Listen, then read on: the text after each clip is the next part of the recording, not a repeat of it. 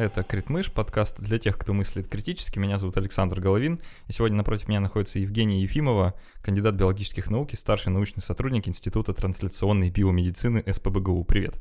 Привет. Мы сегодня поговорим про этику обращения и использования лабораторных животных и этику обращения с самими животными, а, что вообще ученые за закрытыми дверями в своих лабораториях такого творят, а, что, наверное, я про себя расскажу, может быть, что я делал, пока работал в лаборатории.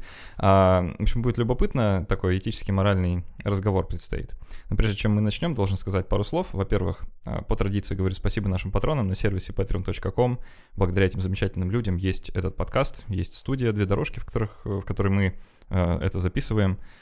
Спасибо вам. И специально для наших патронов мы делаем несколько вещей. Во-первых, мы выпускаем расширенные эпизоды, а, если обычный выпуск длится примерно 50 минут, то для наших патронов он длится примерно час-час 20. А, мы отвечаем на их вопросы в дополнительной части. Кроме того, мы разыгрываем книги от нашего книжного партнера издательства «Миф». И я объявляю победителя розыгрыша книги на предыдущей неделе. А, книга «Экономикс» отправляется нашему патрону Андрею Пысину, с чем мы его поздравляем. Андрей, спасибо большое за поддержку. Надеюсь, что книга понравится. А на этой неделе мы разыграем книгу, которая называется «История Земли. От звездной пыли к звездной пыли». Uh, очень классная. Это, это ближайшее, что у нас нашлось про животных, как ни странно. Uh, но я вот, на самом деле, буквально последние полчаса, пока ты сюда еще уже не пришла, я листал ее и не мог оторваться, просто настолько она классная. Очень, очень красивая иллюстрация, очень здорово написана, несмотря на то, что она для детей. Uh, очень любопытная книга, правда.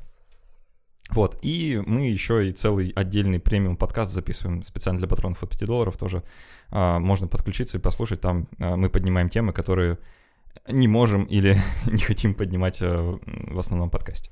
Вот, а, сказав все это, давай переходить а, непосредственно к теме. А, Жень, я предлагаю сначала обсудить, а зачем вообще нужны животные в лабораторной практике? Как так получилось? А, неужели нельзя без них?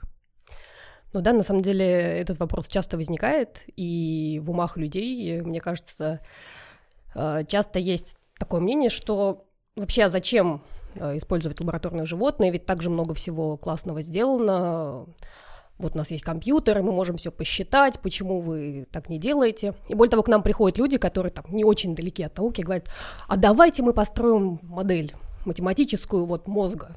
Мы такие, ну, удачи, ребята, потому что на самом деле а, пока мы очень многого не знаем про мозг, ну и вообще про организм, про то, как он работает, поэтому мы не можем это просчитать.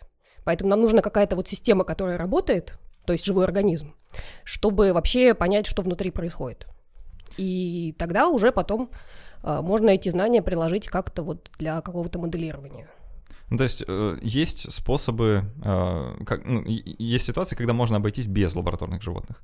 Но э, если мы хотим, э, так как ну, организм это очень сложная штука, да, и это э, практически невозможно смоделировать, потому что наши знания довольно ограничены, э, приходится так или иначе прибегать к ним.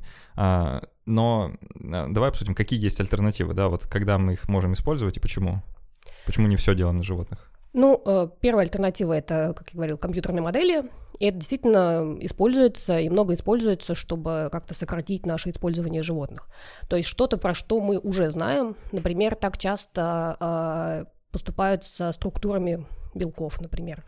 Их можно просчитать, сделать компьютерную модель, и дальше вот считать, например, связывание там, одних молекул с другими молекулами. И это используется.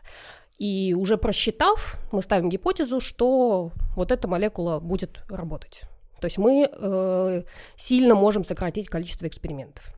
Потом, если мы вот посчитали, что эта молекула работает на компьютерном уровне, дальше мы можем все это проверить, например, на клетках отдельных. То есть когда-то, когда-то давным-давно э, были выделены эти клетки, и дальше они живут у нас в чашке Петри. Тоже большой этический вопрос, откуда эти клетки появились, да? Ну, на самом деле, э, те клетки, которые используются больше всего, это бывшие раковые клетки, которые линии, я не знаю, сколько уже поколений ведут, сколько лет их ведут. Но они размножаются, поскольку бесконтрольно, то, соответственно, из одной такой клетки дальше получается просто бесконечный цикл. Ну, не бесконечно, но приближенно. Вот, и дальше мы вот в чашке Петри можем проверить, а работает ли оно или нет. И вот тогда, когда мы уже в чашке Петри что-то получили, дальше мы можем уже переходить на какие-то вот более сложные организмы, модели, и вот на них проверить уже, как это в живом организме уже будет работать.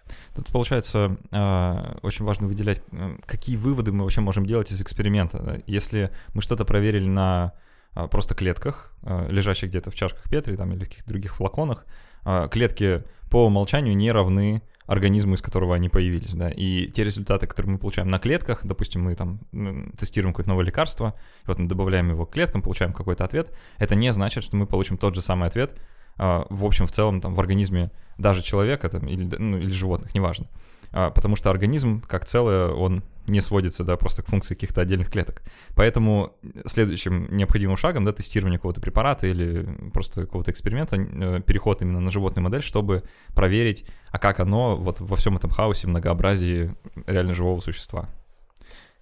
Получается да. так? Да, так, потому что, э, ну, одна из причин, потому что у нас в чашке Петри один тип клеток, а в организме у нас э, куча всего, которые еще между собой взаимодействуют. Вот. И это взаимодействие как раз очень сложно э, смоделировать и просчитать, именно потому что там так много факторов, которые нужно учитывать.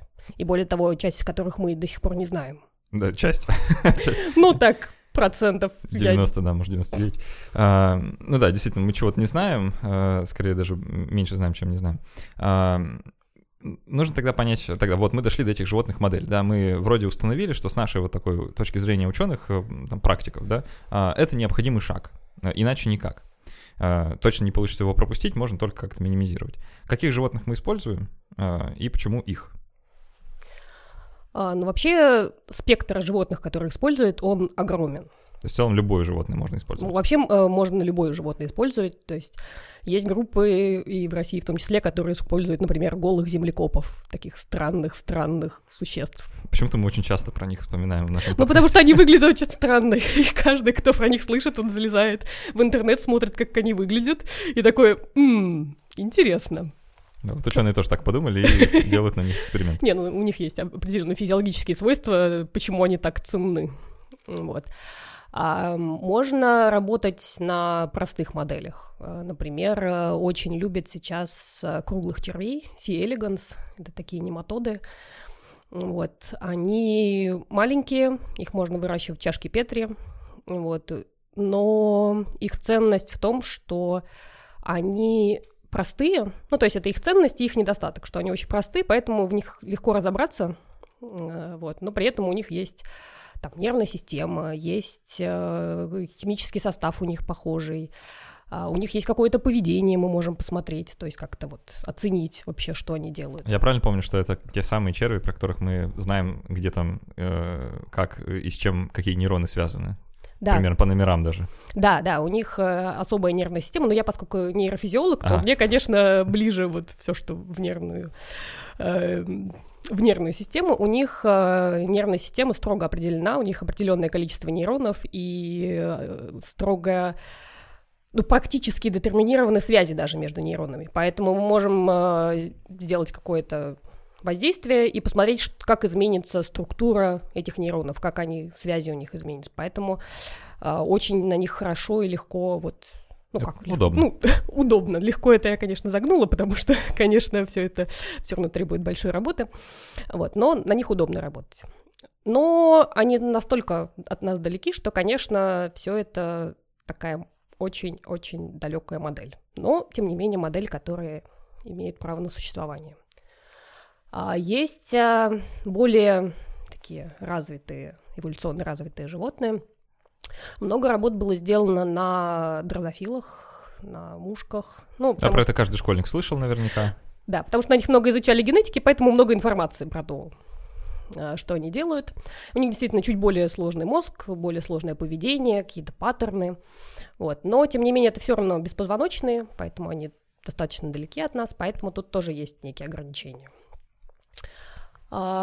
Из позвоночных есть э, такая модель, которую сейчас очень любят и на которой много работ сделано. Это рыбы зеброфиши mm-hmm. или данио рерио.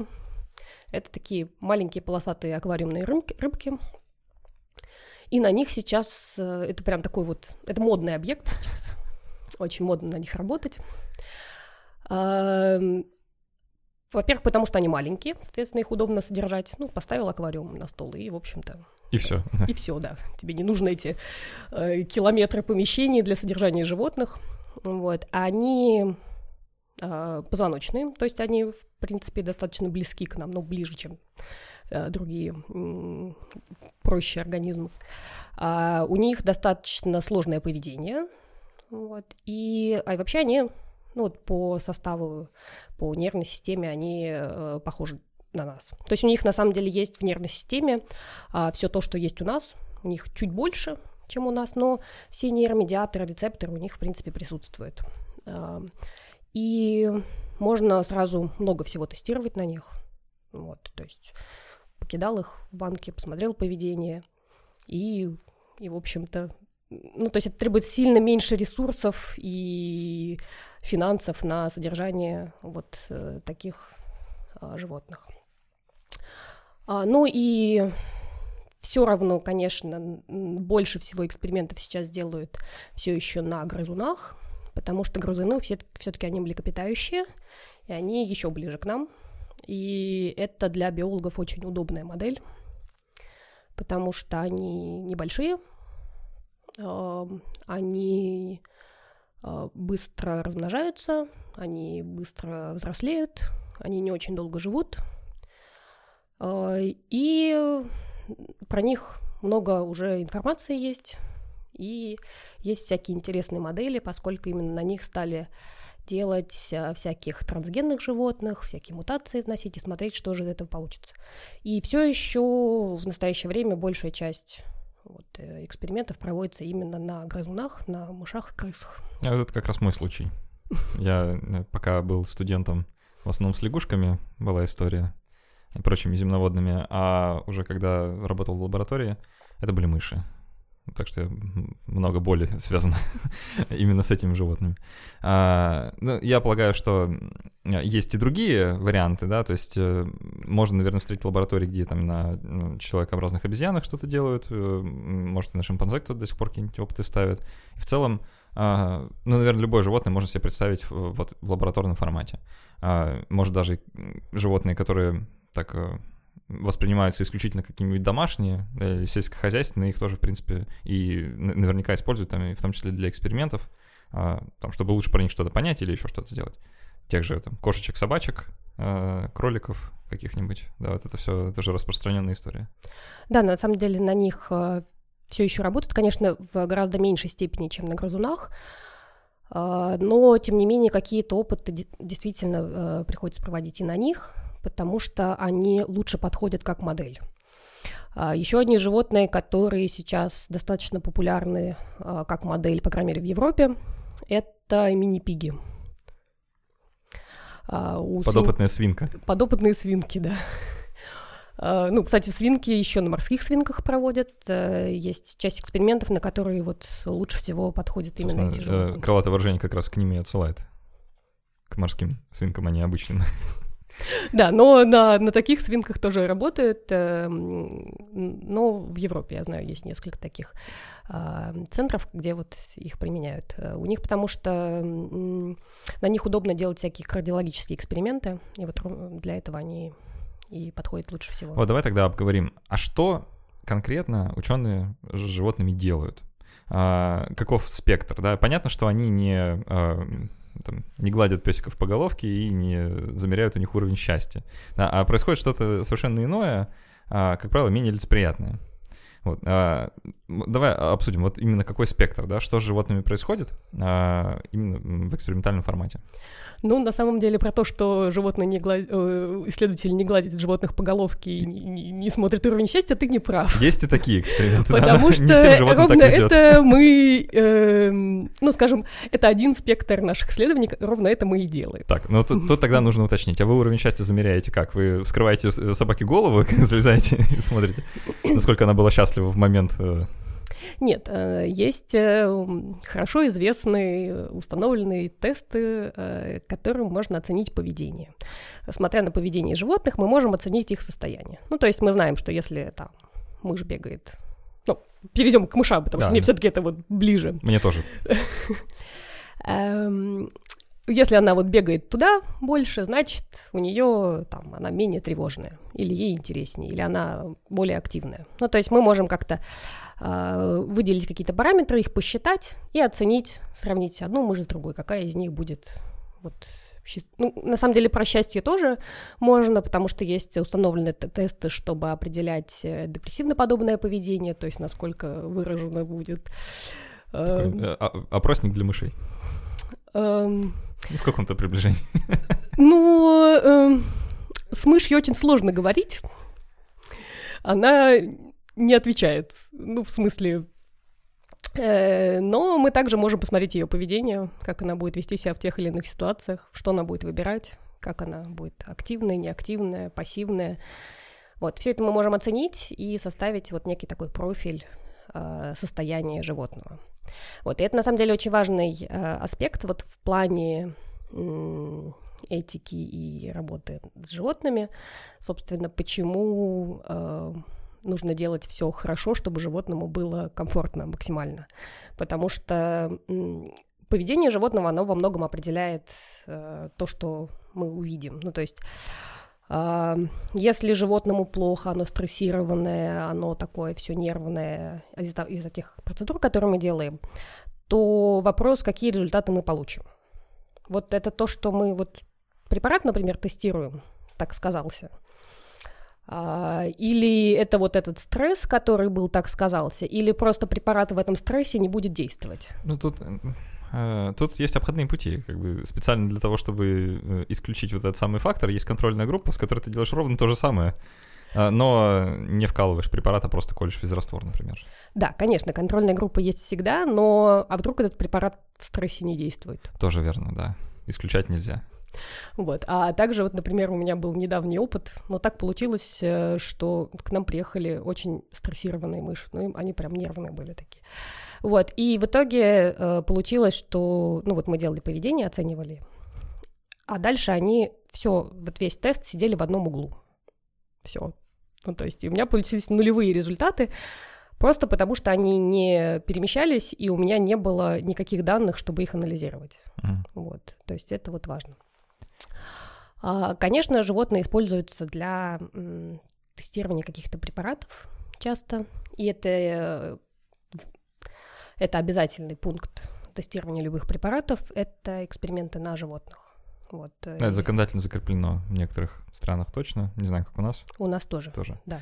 У нас тоже это обязательно, есть э, несколько... Ну, то есть, на самом деле, есть, причем строго установленный перечень экспериментов, которые нужно сделать, чтобы вот, зарегистрировать препарат и дальше начать вкалывать э, людям. Нужно проверить, во-первых, насколько эффективно он работает, нужно проверить, э, насколько он безопасен, на в принципе, на токсичность, нужно посмотреть, как он на репродуктивную систему, ну, то есть и там много таких пунктов, то, что нужно проверить.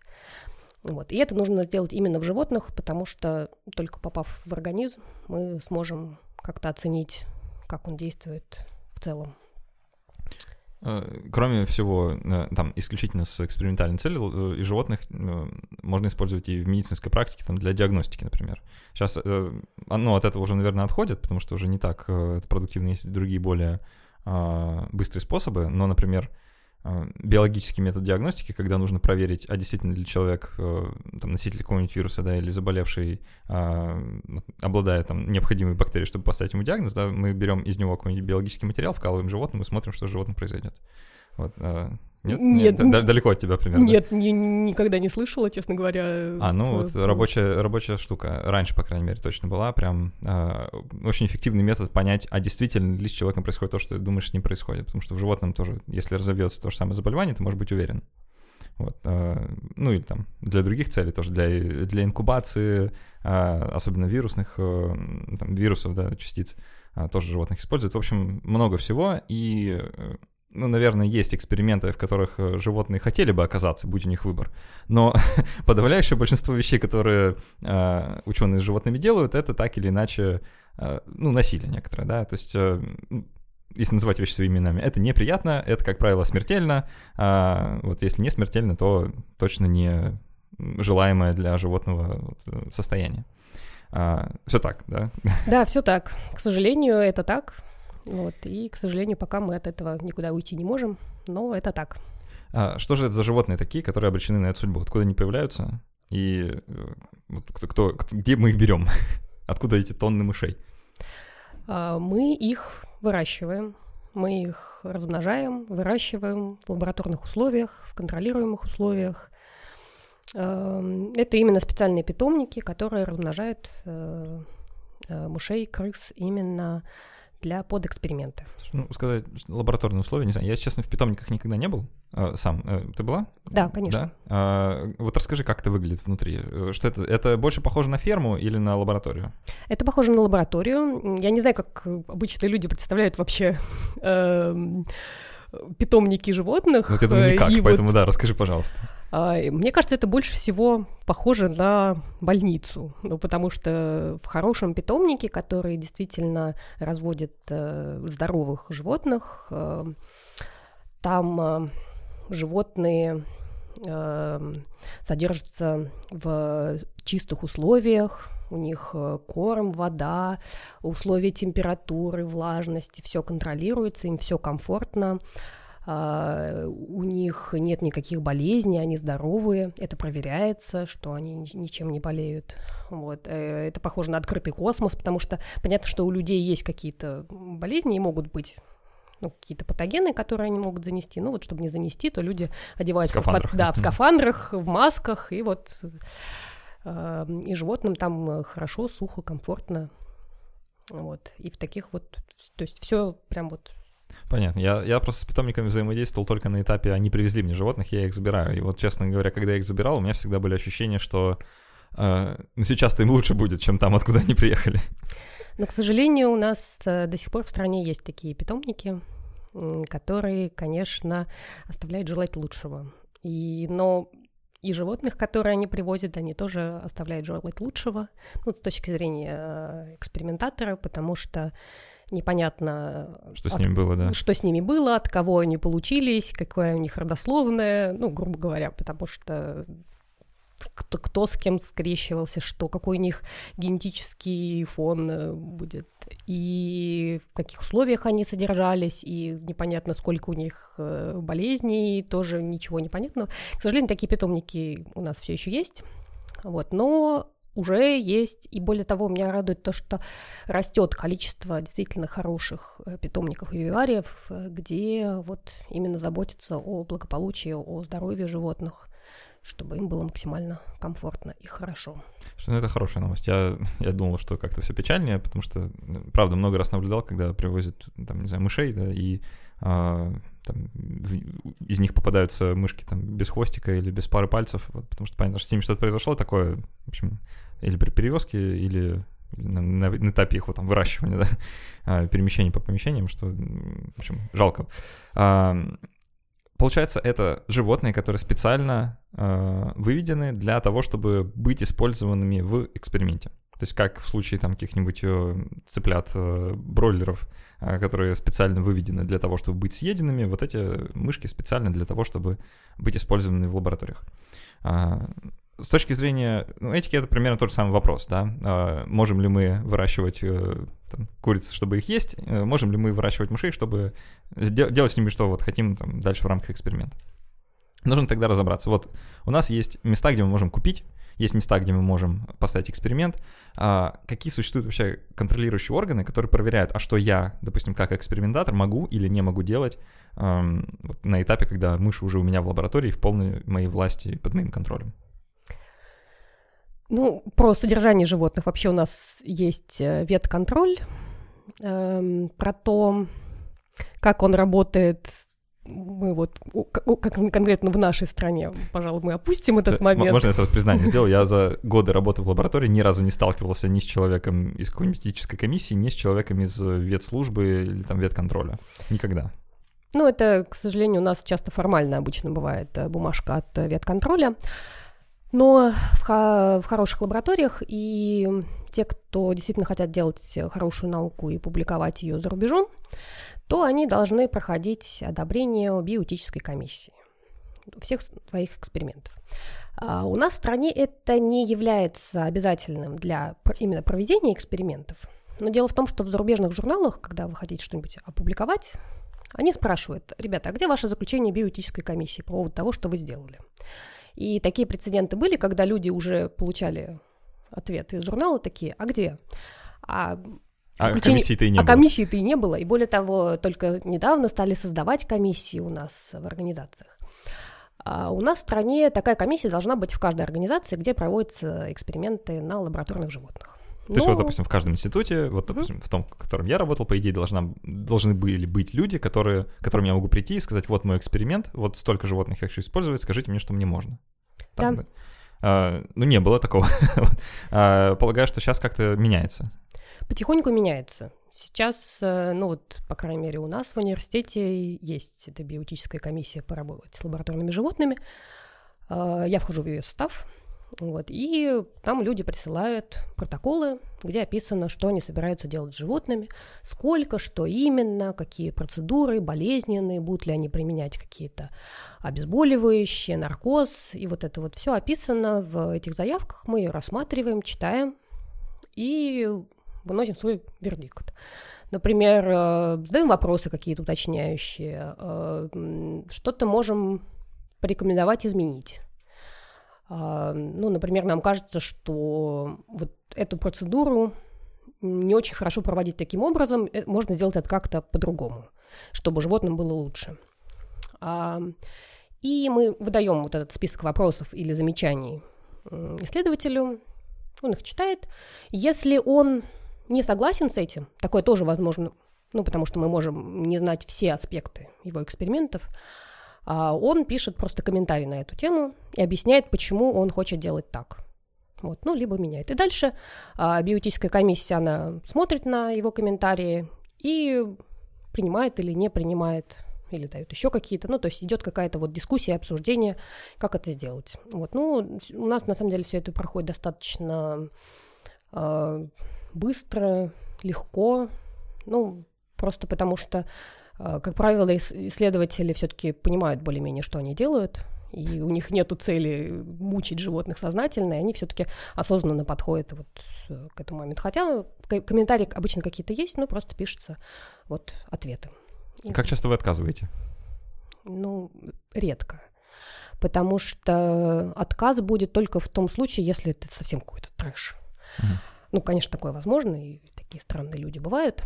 Вот, а все-таки цель э, биотической комиссии это не запретить делать какие-то эксперименты, а э, предоставить альтернативное мнение, а обратить внимание на какие-то моменты, то есть чтобы человек подумал, нужно ли вот это или не нужно вот это.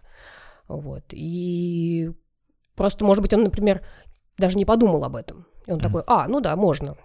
Просто э, может так сложиться мнение э, со стороны исследователя, да, это так может выглядеть, что вот сейчас э, будут какие-то люди вмешиваться в мой дизайн, мой эксперимент, говорить мне, что мне делать и как, да я тут уже не первый десяток лет, да, этим занимаюсь, мне виднее, ну и в целом такую оборонительную позицию занять, да, и ну, их можно понять, такого раньше не было такого требования, да, вроде все делали, что хотели, творили, что хотели, на чем хотели, вот, и вроде все было нормально, что это вдруг что-то поменялось. А, давай обсудим, какими э, какими основными принципами вообще должны руководствоваться исследователи при работе с лабораторными животными, чтобы этические комиссии да, одобрили эксперимент? Вот, а, какие принципы нужно соблюдать? Ну, есть три основных принципа. Первый — это, они называются принципы 3R. Первый — это reduction или сокращение количества животных. То есть если для проведения экспериментов достаточно 10 животных, то не нужно это делать на 150. Ну, потому что зачем? Я... А, или если это можно провести на культуре клеток, то давайте не будем это делать э, на животных.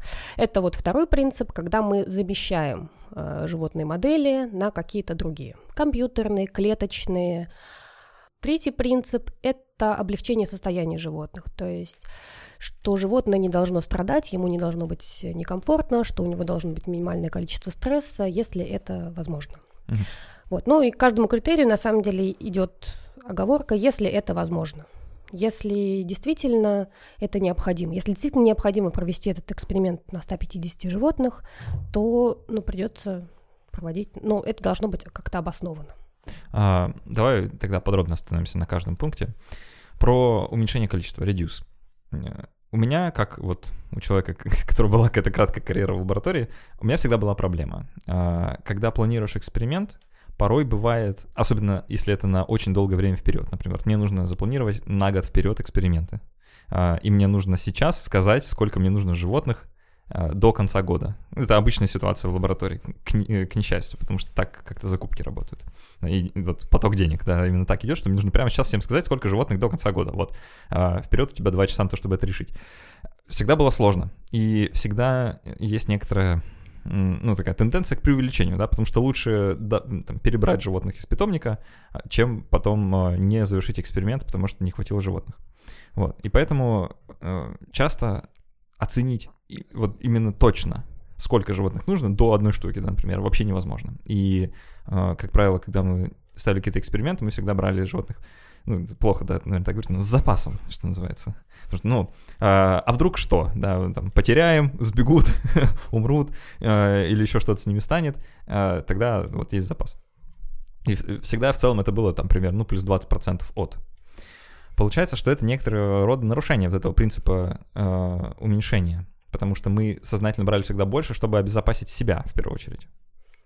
Ну, это вопрос э, о том, как работает наша система закупок. Ну, да, потому ну, это что, ну, к сожалению, да, потому что ну, сложно предугадать, что получится или не получится.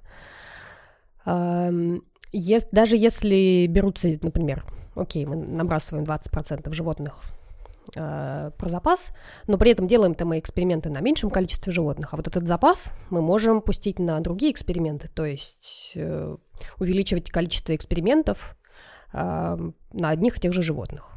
С одной стороны, да. А, есть еще другой, другой аспект этого reduce принципа, да, что можно э, повторно использовать. Например, э, когда ну, допустим, животные вышли из одного эксперимента, и они в целом пригодны для того, чтобы использовать в другом эксперименте, то это следует сделать. Вот, такое мы практиковали, бывало, брали там из других отделов, э, там, вот они закончили эксперимент, им животные больше не нужны, мы их брали себе и на них ставили а, те эксперименты, которые нам нужны. А, это, с одной стороны, удобно, с другой стороны, всегда вносит некоторый хаос и э, некоторую неопределенность, потому что ты не знаешь наверняка, что с этими животными происходило, э, что, что там с ними делали до конца непонятно, и всегда, ну, интерпретировать результаты бывает непросто. Да, то есть нельзя быть уверенным, что это не результат какого-то другого э, вмешательства. А, про второй принцип, который... О, господи.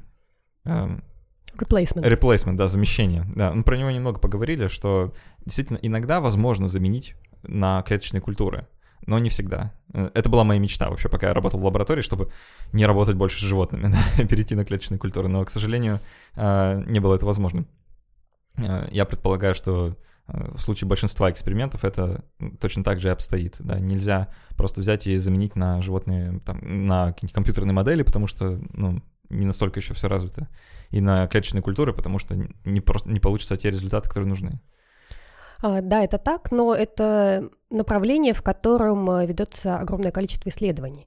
Потому что на самом деле вся вот эта сфера, область э, биоэтики работы с лабораторными животными, там ведутся исследования, это тоже отдельная область науки, э, когда пытаются найти все-таки какие-то альтернативы.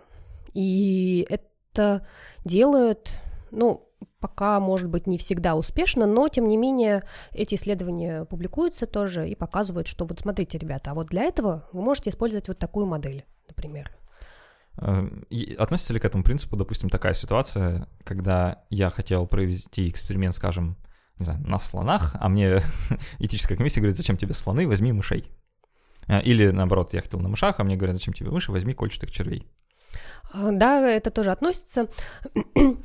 это частичное замещение, когда мы все-таки используем животных, но используем более простые формы, которые а, вот тут очень скользкая, да. Тут, вот тут, тут очень скользкий момент, который к настоящему моменту развития науки считается, что они испытывают меньшие страдания. Это очень скользкий момент, и ровно в таких э, фразах это и прописано в нормативных документах, что вот сейчас мы считаем это так. Потому что, конечно, это все некая условность. То есть мы постановили вот так, что вот эти животные попроще, поэтому это этичнее на них работать. Вот мы нащупали некоторое этическое основание, э, лежащее в основе да, вот э, всего того, что мы обсуждаем. Давай закончим с принципами и вернемся к нему, потому что это как раз самая мякотка, что называется. А, самое сложное. Самое сложное, да, поэтому интересно. Последний принцип refinement или улучшение условий, да, это относится к тому, что животные должны все-таки, несмотря на то, что они в эксперименте, не значит, что они пленные концлагеря, да, и что с ними можно обращаться, ну, или, там, содержать их в ненадлежащих условиях. Все так. Э, да. Сложно не согласиться. Да, что не нужно им делать больно, если вам это не необходимо. Если вы можете им дать обезболивание, то дайте им обезболивание, потому что зачем же они будут страдать? Э, с одной стороны, все так, а с другой стороны, все опять упирается в э, российские реалии и просто в ситуацию, когда это банально вне власти человека, проводящего и планирующего эксперимент, улучшить условия, например. То есть, когда э, ну, виварий не оборудован необходимым оборудованием, оборудован оборудованием. В общем, вы поняли, да? Когда э, просто нет помещения надлежащего качества для хранения животных, например. Такое бывает. А, к сожалению, да, у нас многие лаборатории расположены в таких, ну, старых зданиях, скажем, где, ну, в целом, не вполне это возможно даже сделать. А, там бывает душно, там бывает мало света, там бывает плохо с там, кондиционированием, вот этим всем. А, там бывает заводятся всякие непрошенные постояльцы. В общем, там разное бывает. А, и это просто за рамками, да, вот э, какой-то обычной исследовательской работы уже получается. Это нужно там каким-то активизмом даже заниматься, да, и идти бороться с начальством за там, хорошее выделенное помещение, чтобы сделать там вивари, потому что у нас животные в таком состоянии. И ну, это просто вот для меня лично, да, это тогда стало э, некоторым таким, не знаю, преградой на пути э, к качественным и хорошим экспериментам, потому что я видел, в каких условиях животные содержатся, и я не мог для них ничего сделать э, ну, за пределами того, что я для них так уже делал, и это все становилось настолько сложным и обременительным, что ты со временем просто забиваешь. Вот такая десенсибилизация происходит, и перестаешь вообще сочувствовать, э, собственно, животным, с которыми это все происходит. Ну, я это хорошо понимаю, потому что, конечно, я не всегда работала в новеньком, чистеньком, красивеньком виварии со всеми условиями, а, и в стандартном советском вот именно таком, но то, что у нас нет э, там кучу оборудования и кучу денег на то, чтобы это делать, это не значит, что мы не можем ничего сделать. Но, например, хотя бы банально э, не пускать кошек в ту комнату, где содержатся лабораторные грызуны, мы можем. И это не требует э, особо ничего, в общем-то.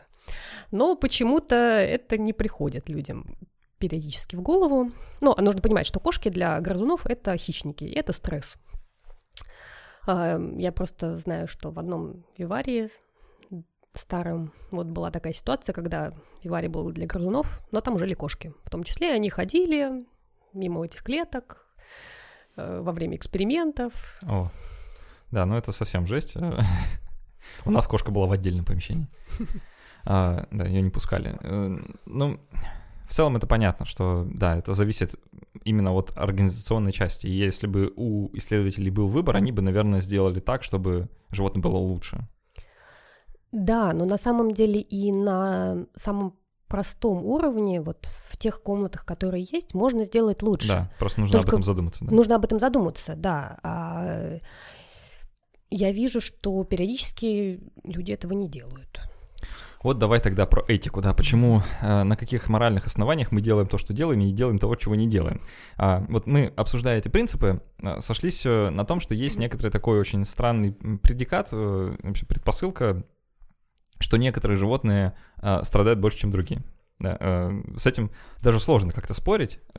Ну, любой человек, если подумает, поймет, что там гусеницу нам жалко гораздо меньше, чем э, взрослую особь шимпанзе, например. Э, ну, если и то, и другое раздавливается прямо сейчас, вы скорее будете спасать шимпанзе, да, чем а, какого-нибудь муравья. Почему? Да, нужно постоянно задавать себе вопрос, почему. А, почему?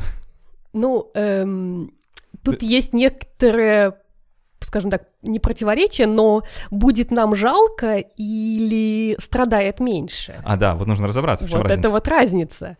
А, будет нам жалко, конечно, то, что нам ближе. ближе. Да. Да, то, что вызывает у нас какие-то положительные чувства. Ну, по каким-либо причинам. А вот будет ли страдать меньше? Ну, сейчас считается, что вот чем более высокоорганизованное животное, тем а, большие страдания оно будет испытывать. Э, я это очень аккуратно говорю, потому что я, конечно, следую этим принципам, но я не уверена. Я просто вот приняла это как догму, потому что, ну, иначе я не, не смогу просто работать. Что я просто считаю, что окей, на настоящий момент это так, пока не доказано обратное. Эм, что с этим делать, непонятно. И, ну, то есть, как бы просто принять на настоящий момент, потому что другого выбора у нас пока нет. Сложно просто будет жить и работать, если мы будем считать, что все организмы страдают одинаково. Э, это можно очень легко и быстро довести до экстрима, да, и э, где мы остановимся? На многоклеточных э, вот этих вот э, кольчатых червях, да, или мы все-таки сделаем еще маленький логический шажок и скажем, что одноклеточная амеба, она тоже заслуживает уважительного к себе отношения. А еще морковка. Ну, с мор- морковка-то это уже другое. Морковка не, не животное, а растение. Ну, ну, это тоже живой организм. Да, да. Все так. Все, все верно. Очень сложно провести границу, потому что понятно, что границы на самом деле нет. И все это исключительно наше человеческое вот такое субъективное восприятие и произвольно проведенная граница, которая нам удобна. Вот вопрос в том, где мы ее проводим. Э, для многих людей она вот где-то на уровне, не знаю, а, мелких грызунов как раз, наверное, и лежит, да. Вот, э, скажем, змей уже, наверное, не так э, много людей будет э, там, защищать, бросать грудью на амбразуру, чем там, каких-нибудь млекопитающих, просто потому что нам, опять же, ближе. Ну и понятно, что а, любители пауков гораздо меньше среди людей, чем любители людей. Вот, а, это все так. Мы считаем, ну или должны, по крайней мере, считать, что животное обладает э, некоторой ценностью само по себе что каждое живое существо, э, оно имеет, ну, вот имеет право, это плохо, да, говорит, да, тут дело не, прав, не в правах, а оно как бы вот обладает какой-то внутренней ценностью. Скажем, мышь, она, э, это не просто лабораторное животное, да, оно могло бы э, если бы не вот сложившиеся обстоятельства, бегать где-то по лесам и жить своей мышиной жизнью. Да, и вот в этой вот мышиной жизни есть некоторая заложенная как бы внутренняя ценность.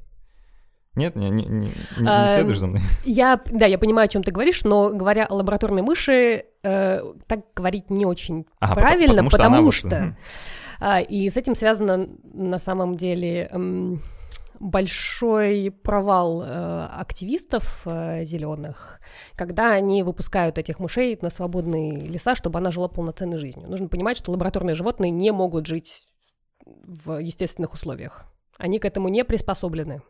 И они умирают гораздо быстрее, чем они бы жили в лаборатории. В лаборатории они бы жили сильно дольше и счастливее, чем в естественных условиях. Поэтому все вот эти активистские перформансы по выпусканию животных — это несколько жестоко по отношению к животным. Э, иронично. Э, да. С одной стороны. А, но с другой стороны, в целом, ну, мне кажется, что это э, вообще понятная вещь, да. Э, кажется тогда, что если э, вот это животное, вот оно специально такое, оно немного дефектное, да, это даже не вполне животное, вот, то есть это мышь лабораторная, она не вполне мышь, э, именно вот с такой биологической точки зрения, да, а получается, что мы э, самим фактом ее существования как бы обрекаем ее на некоторые страдания. И если бы мы хотели это страдание минимизировать, мы должны были бы сделать так, чтобы эта мышь не существовала изначально. Да. То есть по-хорошему все, что мы можем сделать, это позакрывать эти модные хорошие Да, то есть на самом деле у нас э, альтернатива это просто перестать все, все это делать и, и забыть об, об этом. Вот. Как в страшном сне. Как в страшном сне, и... но тогда мы останемся без э, каких-то новых знаний, но это еще ладно, но эти знания нам позволяют как-то пытаться улучшить нашу жизнь. Во. А, нужно задать себе вопрос и попытаться получить на него честный ответ. А нужны ли нам знания, полученные вот таким вот образом? Да? И пока ответ получается, что да, нужны. Но если мы хотим э, жить долго и счастливо и лечиться от болезней, которых у нас множество, то да, нам это необходимо. Да. А, так уж вышло, что мы обладаем необходимыми а, там, навыками э, и умениями, чтобы э, решать свои проблемы за счет других животных, да, а, поэтому мы это делаем, вот, чтобы дальше интересно посмотреть. Это знаешь, как с этими, эм, вот вся, вся эта история несколько тесно связана с а, вегетарианством, вообще веганизмом, да, а, идеей неиспользования животных в пищу, потому что, допустим, вот мы разводим коров, да, коров очень много, их больше, чем людей, если мне память не изменяет, прям безумное количество коров. Вот это много проблем. Не у коров, да, а у людей из-за там глобального потепления и всего вот этого можно было бы э, не использовать коров в пищу и вообще не разводить их. И с одной стороны, это и для коров было бы ничего, потому что, опять же, они содержатся в таких не очень э, гуманных или как э, альтернатива, аналог, точнее, слова гуманный для коров условиях, э, и они предпочли что-то другое, да, чего другого мы им дать, дать не можем, поэтому вот так. С другой же стороны, там, с точки зрения какого-то, не знаю, а, такого прикладного биологизаторства, а, мы увеличиваем количество голов скота, мы разводим коров, их становится больше, и с какой-то вот такой эволюционной точки зрения это вроде бы а, хорошее явление. Да, ну, если организма много, значит, он что-то делает правильно. Ну, понятная идея, да? И вот как, как это решается? Как, тебе как кажется? Я не знаю, вот меня на самом деле, я часто задаюсь этим вопросом. И я не знаю. Ну, потому что, с одной стороны, вроде как мы специально разводим этих животных, ну, там, коров или мышей, а, под это тело, под мясо или под эксперименты. Вот, но с другой стороны, ну, мы же все-таки их убиваем, то есть мы все-таки делаем что-то плохое, но, да. видимо, в, в какое-то благо, то есть чтобы они приносили какую-то пользу, но приносили пользу людям. То есть для самих животных это как бы не очень хорошо. Это сложный философский такой вопрос. Да, знаешь, мне кажется, что вот использовать этот аргумент оправ... Э, как бы оправдание э, нашего нестерпимого желания поесть стейк, да, что а коров, коровам от этого только лучше, их становится больше, они как бы вот э, биологически выигрывают. Это некоторое такое не знаю, лукавство, что ли, да, мы как бы говорим, а им тоже хорошо от этого. Ну да, это оправдание да. нас. Э, Нужно просто осознавать, что да, действительно, мы это делаем. Вот, э, поэтому, может быть, действительно, э, будь у коровы выбор, она предпочла бы не бытие, да, чем вот эту вот жизнь, наполненную как, как вот там коровы современные живут на фермах, я не знаю. Я тоже не знаю, честно говоря. Никогда, никогда, никогда не была на фермах. Ну, подозреваю, что не, не чуть, э, там, может, несколько лучше, чем животные в лаборатории. Вот, в лучшем случае. У нас животные в лаборатории очень хорошо живут, и более того, я могу сказать, что если м- они сбегают, ну, так бывает, случайно. Бывает. Ну, бывает, неплотно не прикрыта клетка, и мышь убегает, э, но, в общем, она погуляет, погуляет и придет назад. Приходят назад. Да, или, например, сидят на крышке своей клетки. Да, и... вот то, что они сидят на крышке, такое со мной бывало. Ну, потому что прям... там корм, их кормят, поят. Да, там. да, они ничего, другой жизни не знают, как говорится. Но они другой жизни не знают. Вот. И это вопрос философский на самом деле, потому что а где мы тогда остановимся, если мы вот. Перестанем использовать да, коров для еды, мышей для исследований. Это одна э, сторона. А с другой стороны, если мы считаем, что мы можем использовать коров для еды, э, мышей для исследований, то как бы а, а остановимся ли мы на этом, или почему мы останавливаемся на этом. Во, давай тогда под, э, в последней четверти нашего выпуска как раз поговорим э, о тех случаях, когда люди не останавливались, да, и э, почему мы внезапно перестали проводить э, какие-нибудь жуткие эксперименты в стиле доктора Менгеля на людях. Э, был замечательный 20 век, наполненный всевозможными историческими событиями, э, в том числе расцветом науки э, разной э, и всякими интересными экспериментами на людях. Да. И это считалось ну, в определенных кругах, понятно, сейчас о чем я говорю, да, что это некоторым образом uh, преимущество, да, можно выбросить вообще все вот эти исследования непонятные там на клеточных культурах, там на каких-то животных, и сразу перейти к нашей целевой модели, да, взять людей, которых не очень жалко, э, сделать на них э, определенного рода манипуляции, получить информацию, чтобы улучшить жизнь тех людей, которых жалко. Э, чудесная идея. Почему мы не делаем этого до сих пор? Ну а как определить каких не жалко, да. а каких жалко. Вот, вот, он, вот этот мне не нравится, потому что он на меня косо смотрит. Вот его мне не жалко. А вот э, этот вот получше, он вот знает э, томик поэзии, и поэтому вот его мы и будем спасать. Да, тут разного рода идеологии должны идти в ход, чтобы оправдать э, все те зверства, которые необходимо сделать. А, знаешь, вот в связи с э, разговорами о лабораторных животных, мне всегда был очень любопытен аргумент, который частенько можно услышать как раз от э, зоозащитников, например. А, сейчас не, не хочу как-то округлять, да, ребят, если вот вы считаете себя зоозащитником, извините, я там, если как-то сильно огрубляю, но в целом это характерно бывает для вот такой категории лиц. А, когда они говорят, зачем вообще вам нужны животные в лаборатории? Вы не можете, что ли, на людях, там, на каких-нибудь преступниках э, провести все ваши эксперименты? Вот у нас есть там замечательные люди, обреченные на пожизненное заключение, пусть они приносят пользу. Вот, э, давай просуждаем с тобой, да? Почему мы этого не делаем? Э, вроде бы нас, э, опять сейчас, воздушные кавычки, ничего не останавливает. Ну, нас останавливает некая этика, наверное. Вот вопрос там какая? Э, ну, мы постулируем, что человеческая жизнь для нас ценнее, чем жизнь животного. Вот, вот удивительным образом не все люди согласны.